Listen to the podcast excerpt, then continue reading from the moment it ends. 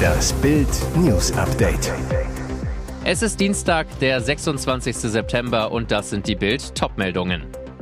Razzia in fünf Bundesländern, 350 Bundespolizisten sprengen Schleuserring. Antragsalbtraum auf dem Alex, sie sagt vor allen Nein. Das gibt's doch gar nicht. Neue Neuerverzögerung. Die Syrer zahlten jeweils 3000 bis 7000 Euro an die Schleuser, damit sie nach Deutschland gebracht wurden. Jetzt schlug die Bundespolizei zur Großrazzia in fünf Bundesländern auf. Rund 350 Beamte stürmten Dienstagmorgen Wohnungen in Stade, Gladbeck, Fulda, Kassel, Bremen, Balge und Kelheim. Ziel der Aktion? Syrer, die Syrer nach Deutschland schleusten. Vorwürfe? Banden und gewerbsmäßiges Einschleusen von Ausländern, Geldwäsche und Urkundenfälschung. Auf die Spur kam die Bundespolizei dem Schleuserring nicht durch aufgegriffene Flüchtlinge, sondern durch die auffälligen Pendelreiseaktivitäten der Schleuser via Flughafen Frankfurt-Main. Die Beschuldigten sollen insgesamt rund 100 Landsleute über verschiedene Wege nach Deutschland gebracht haben. Die Luxusvariante? Syrer flogen über die Türkei nach Luxemburg, in die Niederlande oder die Schweiz. Von dort wurden sie dann per Auto nach Deutschland gebracht. Die zweite Variante war beschwerlicher. Von der Türkei brachte die Bande Flüchtlinge auf der klassischen Balkanroute nach Bulgarien, Serbien oder Griechenland dann mit Fahrzeugen oder zu Fuß nach Deutschland. Bei den Durchsuchungen heute seien viele illegal eingewanderte Menschen angetroffen worden.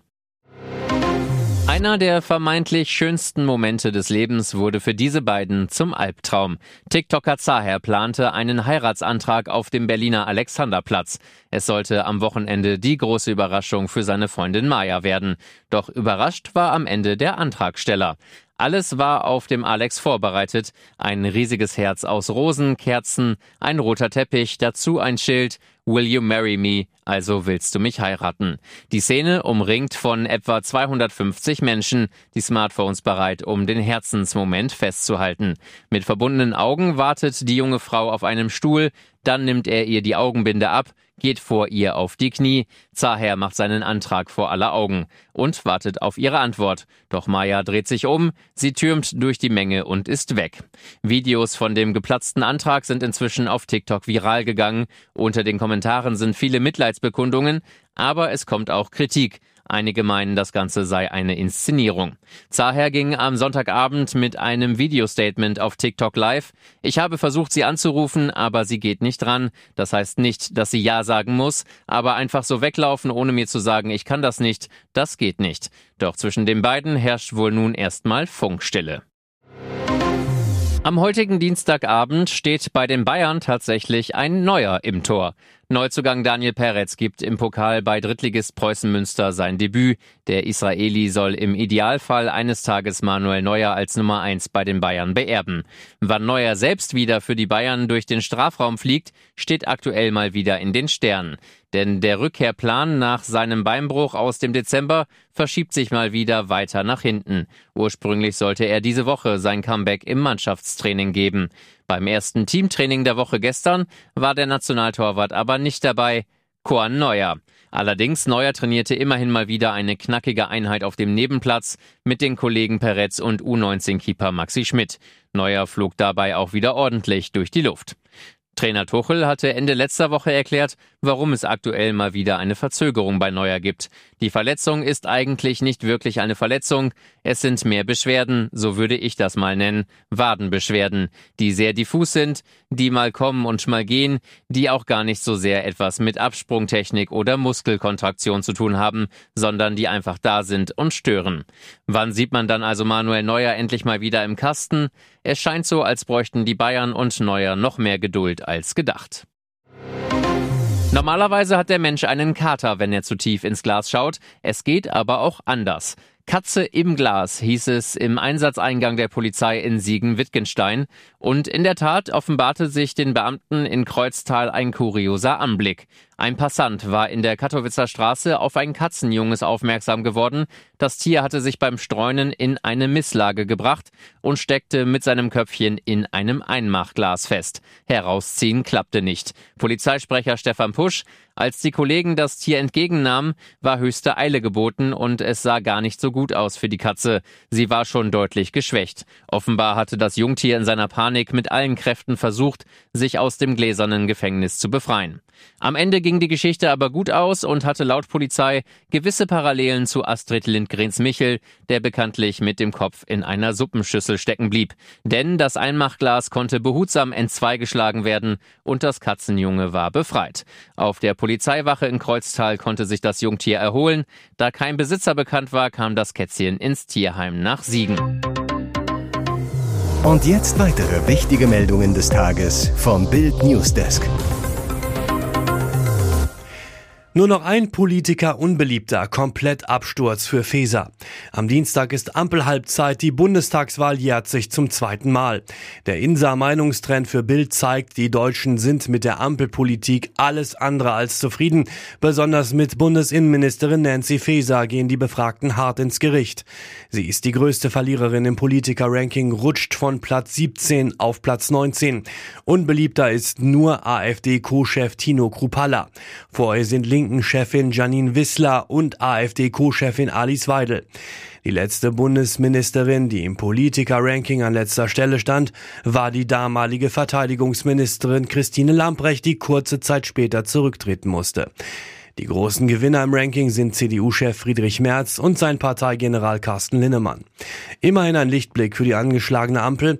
Unangefochten auf Platz 1 bleibt Bundesverteidigungsminister Boris Pistorius als beliebtester Politiker der Wähler.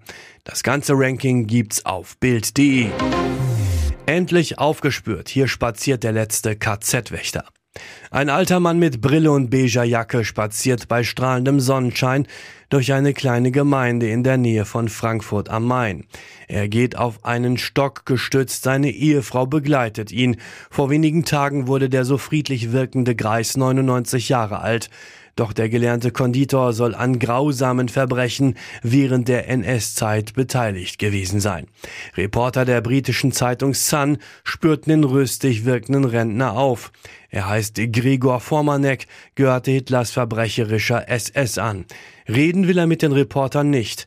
Die Staatsanwaltschaft Gießen klagte den Mann aus dem Main-Kinzig-Kreis vor wenigen Wochen wegen der Beteiligung an nationalsozialistischen Gewaltverbrechen an. Dem Angeschuldigten wird zur Last gelegt, in der Zeit von Juli 1943 bis Februar 1945 in über 3300 Fällen Beihilfe zum Mord geleistet zu haben, so Thomas Hauburger, Sprecher der Staatsanwaltschaft. Im KZ Sachsenhausen soll Formanek als Angehöriger der SS-Wachmannschaften die grausame und heimtückische Tötung tausender Häftlinge unterstützt haben. Das Landgericht Hanau muss jetzt über die Zulassung der Anklage gegen Formanek entscheiden. Nach einem Gutachten gilt er als eingeschränkt verhandlungsfähig. Hier ist das Bild News Update. Und das ist heute auch noch hörenswert. Die Flüchtlingskrise spitzt sich derart zu, dass Innenministerin Nancy Faeser jetzt macht, wovon sie monatelang nichts wissen wollte, Not Grenzkontrollen. Um Schleuser zu stoppen, bereiten wir jetzt zusätzliche Kontrollen an unseren Grenzen zu Polen und Tschechien vor, kündigte Feser in den Funke-Zeitungen an. Höchste Zeit, denn alle wollen nach Deutschland. Allein in den vergangenen zwei Wochen überquerten 550 Menschen illegal die Grenze von Polen nach Brandenburg, so Brandenburgs Innenminister Michael Stübgen. Heißt 50 pro Tag. Im August waren es noch 35 Personen pro Tag. Seit Jahresbeginn kamen mehr als 200.000 Personen. Asylmagnet Deutschland. Bild sagt, was die Bundesrepublik attraktiver macht als andere Länder. Hohe Sozialleistungen. Registrierte Asylbewerber bekommen generell 410 Euro pro Monat. Sachleistungen statt Geld wären sogar möglich, aber kaum eine Kommune macht sich die Mühe. Zusätzlich übernimmt Deutschland auch Miete und Arztbesuch.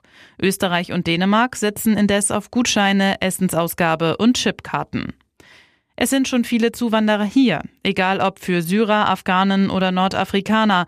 Migranten finden schnell Anschluss, gerade weil Deutschland in der Flüchtlingskrise schon so viele Geflüchtete aufgenommen hat, so Migrationsexperte Kai Heilbronner. Deutschland schiebt kaum ab. Mehr als 300.000 ausreisepflichtige Ausländer sind immer noch da. Das hat sich herumgesprochen, genauso wie die knallharte Abschiebepraxis der Dänen. Erst vor wenigen Tagen ist das Eheaus von Ex-Bundesverteidigungsminister Karl Theodor Buhl-Freiherr von und zu Gutenberg und seiner Frau Stefanie Buhl-Freifrau von und zu Gutenberg bekannt geworden. Das einstige Glamour-Paar, zu Hochzeiten auch die deutschen Kennedys genannt, hielten ihre Trennung monatelang geheim. Nach Bildinformationen sollen Stefanie und Karl Theodor zu Gutenberg bereits seit Dezember 2022 kein Paar mehr sein. Im Mai diesen Jahres erschienen sie trotzdem zusammen bei der Hochzeit von Prinz Ludwig von Bayern in München. Kurz danach, im Juni, ließen die Gutenbergs nach Bildinformationen per Anwalt bereits eine Trennungsvereinbarung anwaltlich aufsetzen. Jetzt macht ein heißes Gerücht die Runde in der feinen Gesellschaft. Demnach soll Stefanie zu Gutenberg schon längst wieder vergeben sein und ihr Liebesglück mit Philipp Herzog von Württemberg gefunden haben. Das erfährt Bild aus dem engen Umfeld der beiden. Wer ist Philipp Herzog von Württemberg? Der Sohn von Karl Herzog von Württemberg und der Künstlerin Diane von Frankreich stammt aus dem ehemals regierenden Haus Württemberg mit Schlössern in Friedrichshafen und Alshausen am Bodensee. Im Juli 1991 heiratete Württemberg die Wittelsbacher Prinzessin Marie Caroline in Bayern. Sie bekamen vier Kinder. Im Januar 2023 wurde das Ende ihrer Ehe bekannt. Inzwischen, so erfährt Bild, ist das Paar geschieden. Bild weiß, Stefanie zu Gutenberg und Philipp von Württemberg kennen und mögen sich seit vielen Jahren, verbrachten mit ihren Familien sogar gemeinsame Skiurlaube in der Schweiz. Aus Freundschaft wurde Liebe. Bild versuchte mehrfach, beide zu ihrem neuen Beziehungsstatus zu befragen. Philipp von Württemberg reagierte bislang gar nicht. Stefanie zu Gutenbergs Assistentin teilte Bild mit, sie möchte nichts kommentieren.